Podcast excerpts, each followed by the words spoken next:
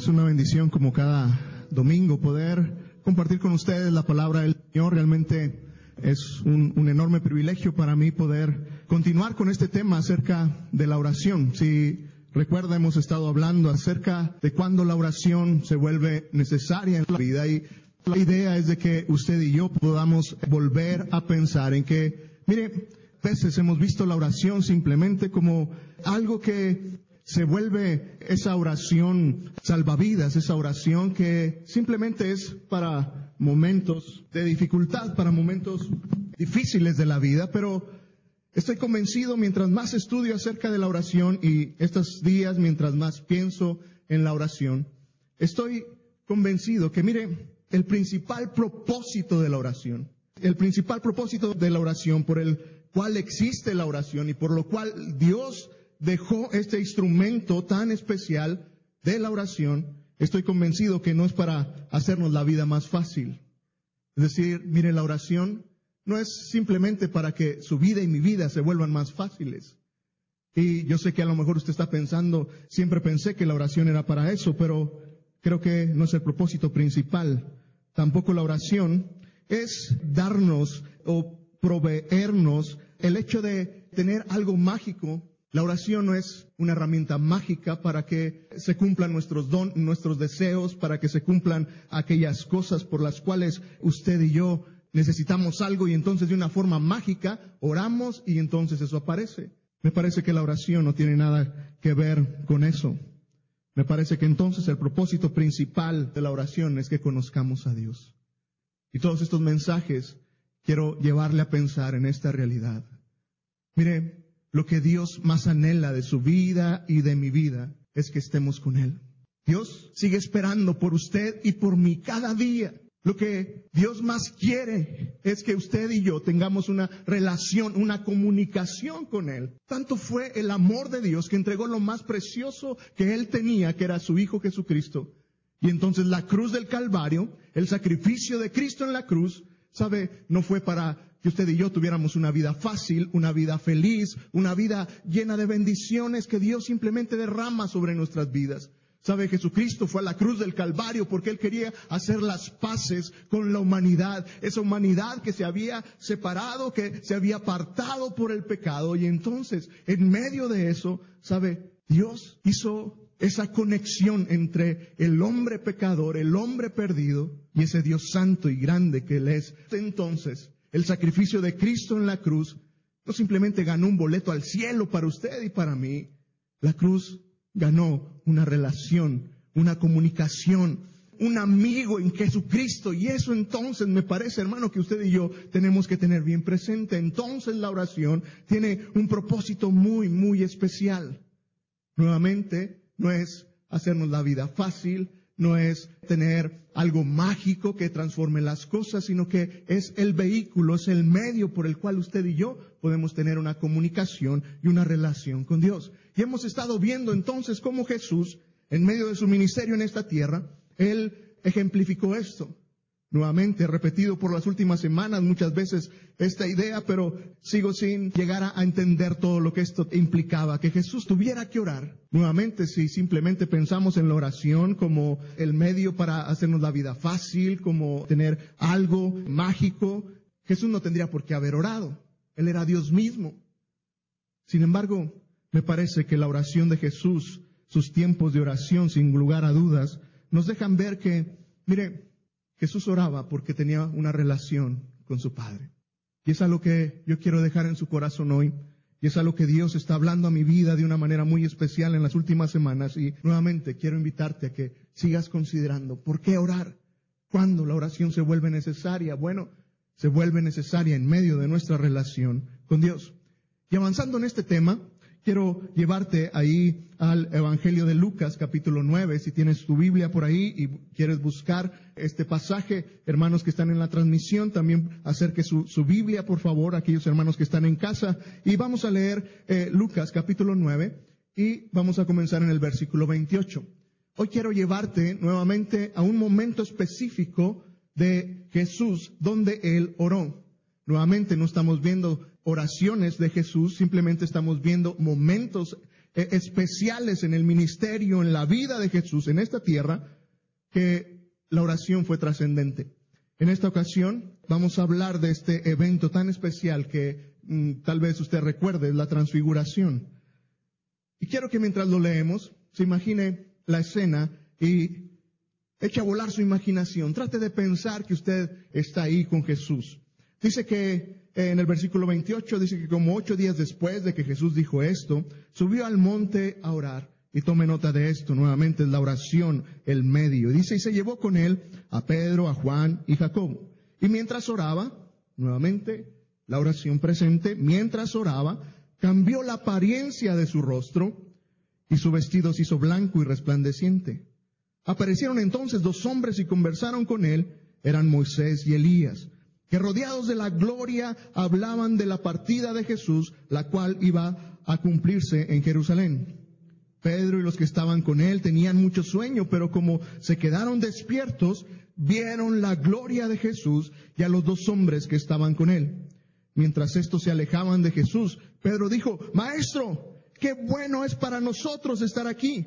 Vamos a hacer tres cobertizos, uno para ti, uno para Moisés y otro para Elías pero no sabía lo que decía. Y mientras hacía esto, una nube los cubrió y tuvieron miedo de entrar en la nube. Entonces desde la nube se oyó una voz que decía, este es mi Hijo amado, escúchenlo. Cuando la voz cesó, Jesús se encontraba solo, pero ellos mantuvieron esto en secreto y durante aquellos días no dijeron a nadie lo que habían visto. ¿Puede imaginarse la escena? Es algo extraordinario, ¿no es cierto? Me parece que este evento describe de alguna forma el tiempo de oración de Jesús. Y la primera cosa que me deja ver este pasaje es que, mire, la oración es un asunto divino, es un asunto que trasciende a usted y a mí, es algo realmente especial. ¿Puede imaginarse Pedro, Juan, Jacob que están ahí con Jesús y de repente ven que Jesús se transforma, su rostro es diferente, su vestido se vuelve resplandeciente y entonces eh, hay algo especial ahí. Personas que ellos habían escuchado, obviamente ni Elías ni Moisés eran contemporáneos de ellos, pero ellos supieron quiénes eran y entonces aparecieron a un lado de Jesús. Y todas estas cosas sucedían y me parece que cuando uno piensa en esto es, lo primero que tú y yo tenemos que entender de la oración es que, mira, la oración es algo divino. Es algo que tiene que ver con Dios. Es algo que trasciende a ti y a mí, trasciende a nuestras palabras, a nuestra forma de orar. Y de hecho, me hizo pensar que muchas veces olvidamos lo importante y lo trascendente de este poder divino de la oración, de las cosas que suceden en la oración. Muchas personas hoy cuestionan eventos como este y alguno pensará, tal vez los discípulos estaban en un éxtasis, ¿no? Vieron algo que se imaginaron ver, pero realmente no sucedió. Algunos otros pensarán, es demasiado maravilloso, ¿cómo vendría Elías y Moisés? ¿Cómo sería eso? Otra vez, yo creo que era tanta la emoción de la oración, que tal vez simplemente lo imaginaron. Estoy convencido que esto fue algo real. Independientemente de lo que tú pienses, si fue real o no. Y si pudiéramos pensar en todas esas cosas, al final, sabes, una cosa es cierta, la oración tiene este lado espiritual, divino, que tiene que ver con nuestra relación con Dios. ¿Cómo te imaginas hablarle a un Dios tan santo como es Él, siendo nosotros como somos? ¿Cómo te imaginas poder acercarte a un ser tan grande como es Dios y que te escuche y además que haga lo que tú le estás pidiendo? Es una locura. Cualquier deidad en este universo funciona diferente. Ven y dame algo y haz lo que yo te digo que hagas. Pero el Dios de la Biblia es un Dios que está dispuesto a escuchar, que nos sigue llamando y nos sigue invitando. Ven, dime qué necesitas y entonces tú puedes venir delante de Dios, hablar con Él y además esperar una respuesta. Me parece que eso es algo de fe. No podemos relacionarnos con Dios sin fe. Y la oración entra en esta realidad. Sabes, tú y yo no podemos orar si no tenemos fe. Y la fe no es la fe en nuestras palabras. Cuando hablo de la fe en la oración, no es la fe en nuestras palabras. ¿Te das cuenta? A veces eh, ponemos la fe en las palabras que se dicen y entonces no oraste con fe, significa no dijiste las palabras correctas, no creíste lo que estabas diciendo. Pero la oración requiere fe en tanto de que crees a quien le estás hablando. Tu fe no depende de lo que dices o de lo que pides, sino que nuestra fe depende de aquel Dios al cual oramos. El escritor de Hebreos lo puso de esta manera. Dice que sin fe es imposible agradar a Dios, porque es necesario que el que se acerca a Dios crea que Él existe y que sabe recompensar a quienes lo buscan. Sabes, esto es especial para la oración si no entendemos y si no creemos lo trascendente que es la oración en este ámbito espiritual y divino, como este momento tan irreal, Jesús transformándose, su vestido resplandeciente, dos hombres muertos apareciéndose ahí, hablando con Jesús. ¿Sabes? Todo esto tiene que ver con la fe. Entonces hoy quiero que con esto como base, podamos pensar en las cosas prácticas que me parece que la fe trae a la vida a través de la oración. Y entonces, a través de este pasaje, consideré algunas cosas que quiero compartir contigo de una manera muy rápida. La primera es que, mira, nunca olvidemos que la oración tiene este poder de transformar la vida. Y nuevamente parece algo irreal, pero me parece que en medio de esta ilustración, de este tiempo que Jesús oró, que Él fue transformado, hay una enseñanza práctica para ti y para mí y tiene que ver con esto. Mira, Jesús obviamente era Dios mismo. Y obviamente Él podía hacer lo que Él quisiera en esta tierra y podía usar cualquier cosa. Pero me parece que en medio de este evento hay una enseñanza para ti y para mí. Nuevamente, entendiendo lo grandioso que es la oración, la fe que se requiere para entender y conocer el poder de la oración, tenemos que entender esto, ¿sabes? Creo que Jesús nos recuerda que en medio de la oración nuestras vidas pueden ser transformadas. Es interesante que esta palabra de transfiguración, aunque Juan, eh, eh, perdón, Lucas en este pasaje no lo, no lo menciona, está describiendo la situación, pero es una palabra que se usa en la Biblia y tiene que ver con metamorfosis. Y tú y yo sabemos que es eso, este momento especial en que un gusano se convierte en mariposa, ¿no es cierto? Y es un milagro. Y hay videos extraordinarios de cómo sucede, cómo un gusano puede ser transformado en algo totalmente distinto, diferente, pero sabemos que es real, sucede, pasa. Y a eso me refiero cuando me parece que Dios puede transformar nuestras vidas en medio de la oración. Dios puede hacer cambios especiales en ti y en mí cuando estamos en una relación con Él. La Biblia usa varias veces esta palabra de ser transformados, un llamado en medio de la vida de los seguidores de Jesús.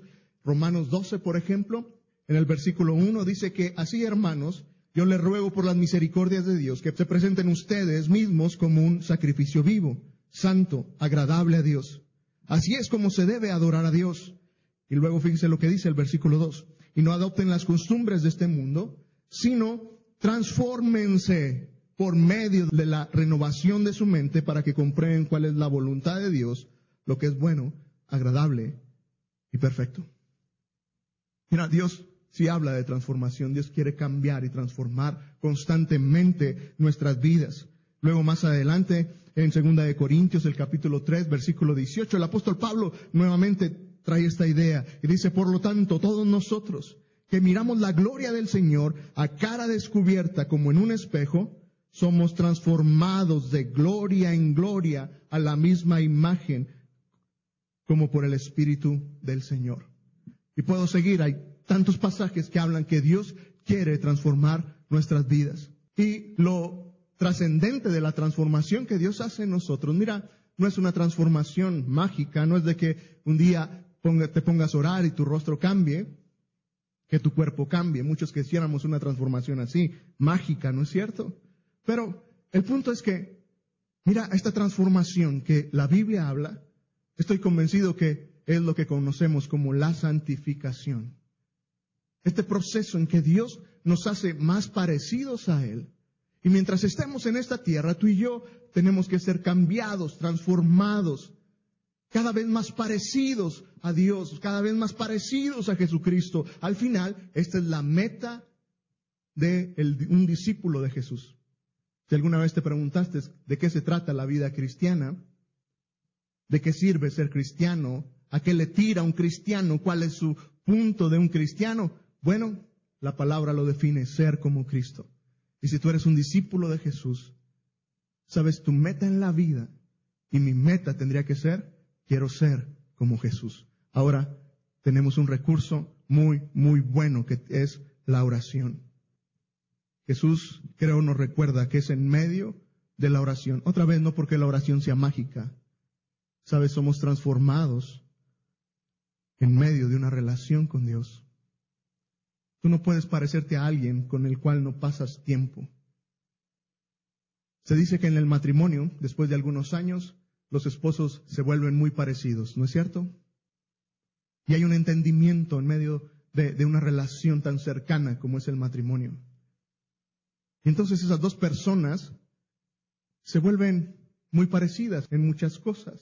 Nuevamente, la transformación viene de una relación con Dios.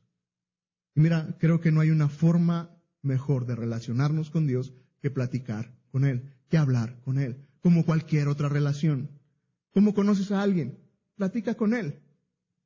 ¿Cómo sabes lo que piensa otra persona, lo que desea la otra persona? Bueno, habla con esa persona. Por eso estoy convencido que, mira, es en medio de la quietud, es en medio de la tranquilidad de la oración. Porque la oración nos obliga a detenernos. La oración nos obliga a centrar nuestra atención en Dios. La oración nos obliga a, a, a, buscar en lo más profundo de nuestro corazón para expresar lo que queremos decirle a Dios. Y es en medio de eso que tú y yo podemos ser transformados. Hermano, nuevamente te das cuenta, la oración va un poco más allá de simplemente un medio para pedir algo. Es el medio en el que tú y yo podemos relacionarnos con nuestro Padre y ser como Él y ser transformados. ¿Qué necesitas cambiar en tu vida? ¿Qué cosas te gustaría cambiar en tu vida? ¿Algún hábito? ¿Algún pecado oculto? ¿Algunas relaciones que no son muy buenas para ti? ¿Qué quieres que Dios cambie, transforme? Sabes, no será mágico una transformación. Si quieres un cambio en tu vida, no será mágico. Tendremos que invertir tiempo en oración, buscando a nuestro Dios. Y te puedo garantizar que si lo haces, entonces va a haber un resultado de una transformación real en medio de tu vida. La segunda cosa es que me parece que la oración tiene este aspecto especial en que la oración revela los propósitos de Dios para ti y para mí. Y entonces, nuevamente, si volvemos al evento de la transfiguración, me parece muy interesante que tanto Pedro, Juan, Jacob que estaban ahí, se dieron cuenta cuál era el tema de conversación de Jesús con Moisés y con Elías. No era que fueran chismosos, simplemente estaban hablando enfrente de ellos, ¿no es cierto? Y el tema era acerca de la salida de Jesús, de ese tiempo en que Jesús iría a la cruz entregar su vida y volvería al Padre. El tema era el propósito que Dios tenía para Jesús al estar aquí. Y nuevamente, me parece que no está ahí por casualidad en la Biblia, me parece que no fue simplemente para ponerle misterio y, que se quedó ahí, me parece que hay una enseñanza para ti y para mí. Y es que mira, es en medio de la oración en que Dios revela sus planes y sus propósitos para nuestra vida. Si hay algo que todo mundo nos preguntamos en esta vida es, ¿por qué estamos aquí? ¿Cuál es el propósito de estar aquí? Y consciente o inconscientemente vivimos con esta pregunta siempre. ¿Qué tendré que hacer en este tiempo? Sobrevivimos al COVID, ¿no? Ahora es, el hashtag, ¿no? Sobrevivimos. Como si hubiera sido algo tan terrible y sí lo fue, pero a veces las redes sociales lo llevan a, a otro, a otro nivel. El punto es que hemos sobrevivido al COVID y a tantas cosas en medio de esta vida. Y si hoy tú estás aquí con vida y con salud, estamos hasta aquí, yo creo que la pregunta que sigue resonando en nuestras mentes es, ¿por qué estoy aquí? de qué se trata mi vida. ¿Qué es lo que Dios querrá que yo haga?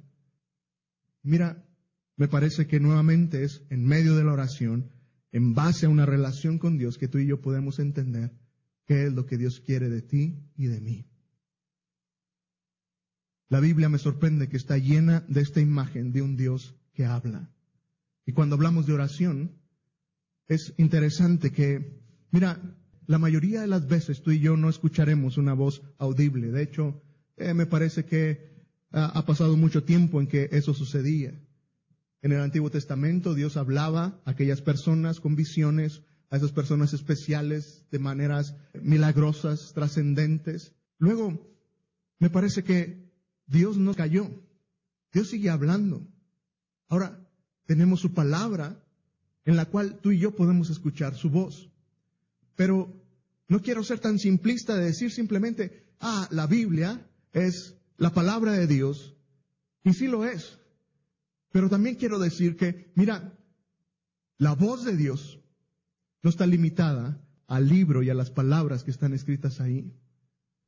Porque otra vez, mucha gente tiene la Biblia, la Biblia está en muchas casas, la Biblia está en manos de muchas personas, pero que sin una relación con Dios, esas palabras son irrelevantes. Esas palabras no tienen ningún sentido. Pero en base a una relación con Dios, la palabra de Dios tiene un poder y una forma de comunicar la voz de Dios de una manera extraordinaria. Y es en medio de nuestra relación con Dios cuando nos acercamos a, a su palabra que entonces podemos escuchar realmente la voz de Dios y podemos entender y podemos saber los planes de Dios para nuestra vida. Y nuevamente, esto es algo extraordinario porque el mensaje que Dios tiene para ti es distinto al mensaje que Dios tiene para mí. Los planes que Dios tiene para tu vida pueden ser distintos a cualquiera de los que estamos aquí. Pero mi punto es, Dios sigue hablando hoy en día. El medio es su palabra. Pero otra vez, no es simplemente que abras la Biblia, como muchas historias, y entonces abrí la Biblia, donde puse mi dedo sin ver, y de repente escuché que Dios me dijo algo. Mm, nuevamente, Dios es Dios y puede hablar como Él quiera. Pero me parece que en una práctica real, Dios habla cuando nos metemos en una relación con Él. Cuando estás dispuesto a pasar tiempo, a meditar en su palabra, a preguntarte, Dios, ¿qué me quieres decir aquí? Entonces podremos escuchar la voz de Dios. Dios habló muchas veces de maneras audibles en el ministerio de Jesús, al menos lo hizo en tres ocasiones. En la transfiguración, en el versículo 35 dice que entonces en esa nube que los cubrió se escuchó una voz y que dijo, este es mi Hijo amado, escúchenlo. Luego, en el Getsemaní y después en la cruz, se escuchó la voz de Dios. Mira, me parece que este pasaje otra vez nos llama a esto. Dios sigue diciendo, escucha la voz del Padre. Y es en medio del tiempo de oración, es en medio de ese tiempo devocional, en medio de esa relación real con Dios. Este es mi punto, ¿sabes? No esperes escuchar la voz de Dios en el trajín de la vida sin detenerte un tiempo para abrir la palabra de Dios de una manera consciente, intencional y meterte y considerar lo que Dios quiere decirte y preguntarte una y otra vez, Dios, ¿qué quieres decirme? Porque es ahí donde escucharemos la voz de Dios, no en el trajín de la vida. Y mira, yo sé que Dios habla de muchas formas. Dios habla a través de las circunstancias, sí, ¿Dios habla a través de un mensaje? Sí. Pero sabes, me parece que hemos olvidado que la forma más segura en que tú y yo podemos escuchar la voz de Dios es en ese tiempo devocional y de meternos en una relación con Él. ¿Necesitas escuchar la voz de Dios? ¿Necesitas conocer qué es lo que Dios quiere? Yo sí. Y la verdad lo necesito todos los días, saber qué es lo que Dios quiere de mí. Pero estoy aprendiendo que no es algo mágico. Estoy aprendiendo que es algo que necesitamos meternos realmente en eso. Y creo que la oración es una forma especial en que tú y yo podemos escuchar la voz de Dios en medio de esa relación con Él. Y finalmente, Déjame terminar con esto. Me parece que en medio de este evento de la transfiguración, me parece que la oración, el tiempo de oración, provee ese tiempo especial para ver la gloria de Dios. Y vuelvo al principio. Todo lo glorioso de ese evento, todo lo milagroso de ese evento, todo lo que parece increíble de ese evento, lo sigue teniendo la oración. La oración sigue mostrando la gloria de Dios. Finalmente, todo lo que sucedió ahí no era otra cosa más que la muestra del poder de Dios. No era otra cosa más que la muestra de la realidad del Dios de la Biblia. Y Pedro, Juan y Jacob fueron testigos de esa gloria de Dios. Y la gloria de Dios no muestra otra cosa más que Dios es un Dios real, poderoso, grande, y que no hay nada por encima de Él. Eso es la gloria de Dios, su poder y su majestad. Y sabes, es en medio de la oración donde tú y yo podemos ver ese poder cuando Dios responde a nuestra oración, cuando Dios habla nuestra vida, cuando Dios trae consuelo al corazón que está agobiado. Esa gloria de Dios, ese poder increíble de Dios que uno dice, no sé cómo pudo pasar. Sabes, no hay cosa más satisfactoria en la vida que ver el poder de Dios actuando en medio de nuestras vidas, en medio de nuestras circunstancias y saber que fue el resultado de mi tiempo con Dios. Hermano, hay muchas cosas que suceden a nuestro alrededor que muestran la gloria de Dios. Dice la Biblia que la creación muestra la gloria de Dios, los cielos cuentan la grandeza de Dios. Hay muchas situaciones que muestran la gloria de Dios en nuestra vida. Pero mucho me temo que tú y yo nos perdemos de ver la gloria de Dios alrededor nuestro, porque hemos olvidado pasar tiempo con nuestro Dios. Entonces, cuando estamos lejos de Dios, cuando no tenemos una relación con Dios, mira, es como si nuestros ojos espirituales se nublaran y no podemos ver lo que Dios está haciendo, no podemos ver su poder. Te lo pondré así de fácil. Mira, ¿alguna vez has tenido alguna petición delante de Dios que Dios contesta? Es algo extraordinario, ¿no es cierto? Saber, estaba orando por esto Dios lo hizo. Es una muestra del poder de Dios. Pero luego si lo piensas, puedes volver al pasado y decir, pero también lo hizo en el pasado, tal vez no en tu vida, pero en la vida de alguien más.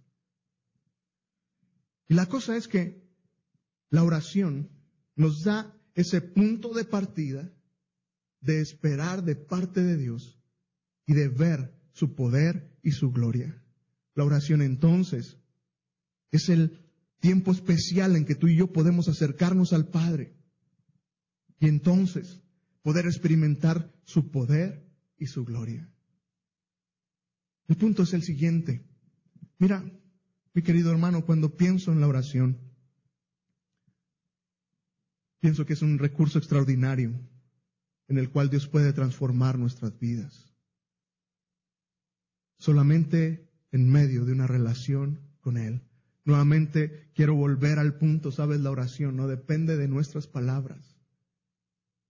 No depende de si tú y yo sabemos muy bien orar o no. No depende tampoco de si oras mucho o muy poco. Sabes, la oración tiene su poder y su trascendencia en medio del Dios con el que oramos, del Dios con el que estamos. Y me parece que de una manera práctica en medio de este tiempo de oración de Jesús tan expresivo como fue la transfiguración, me recuerda que Dios quiere seguir transformando nuestras vidas. Hermano, Dios quiere transformar tu vida. Dios quiere dar a conocer sus planes para ti. No podemos ir por el mundo sin saber por qué estamos aquí. Y sabes, al final, Dios quiere que tú y yo, mientras estemos aquí, podamos experimentar aquellos destellos de su gloria en medio de lo que Él hace. Llegará un día, un día extraordinario cuando estemos delante de su presencia y su gloria sea revelada en toda su magnitud cuando estemos con Él por la eternidad.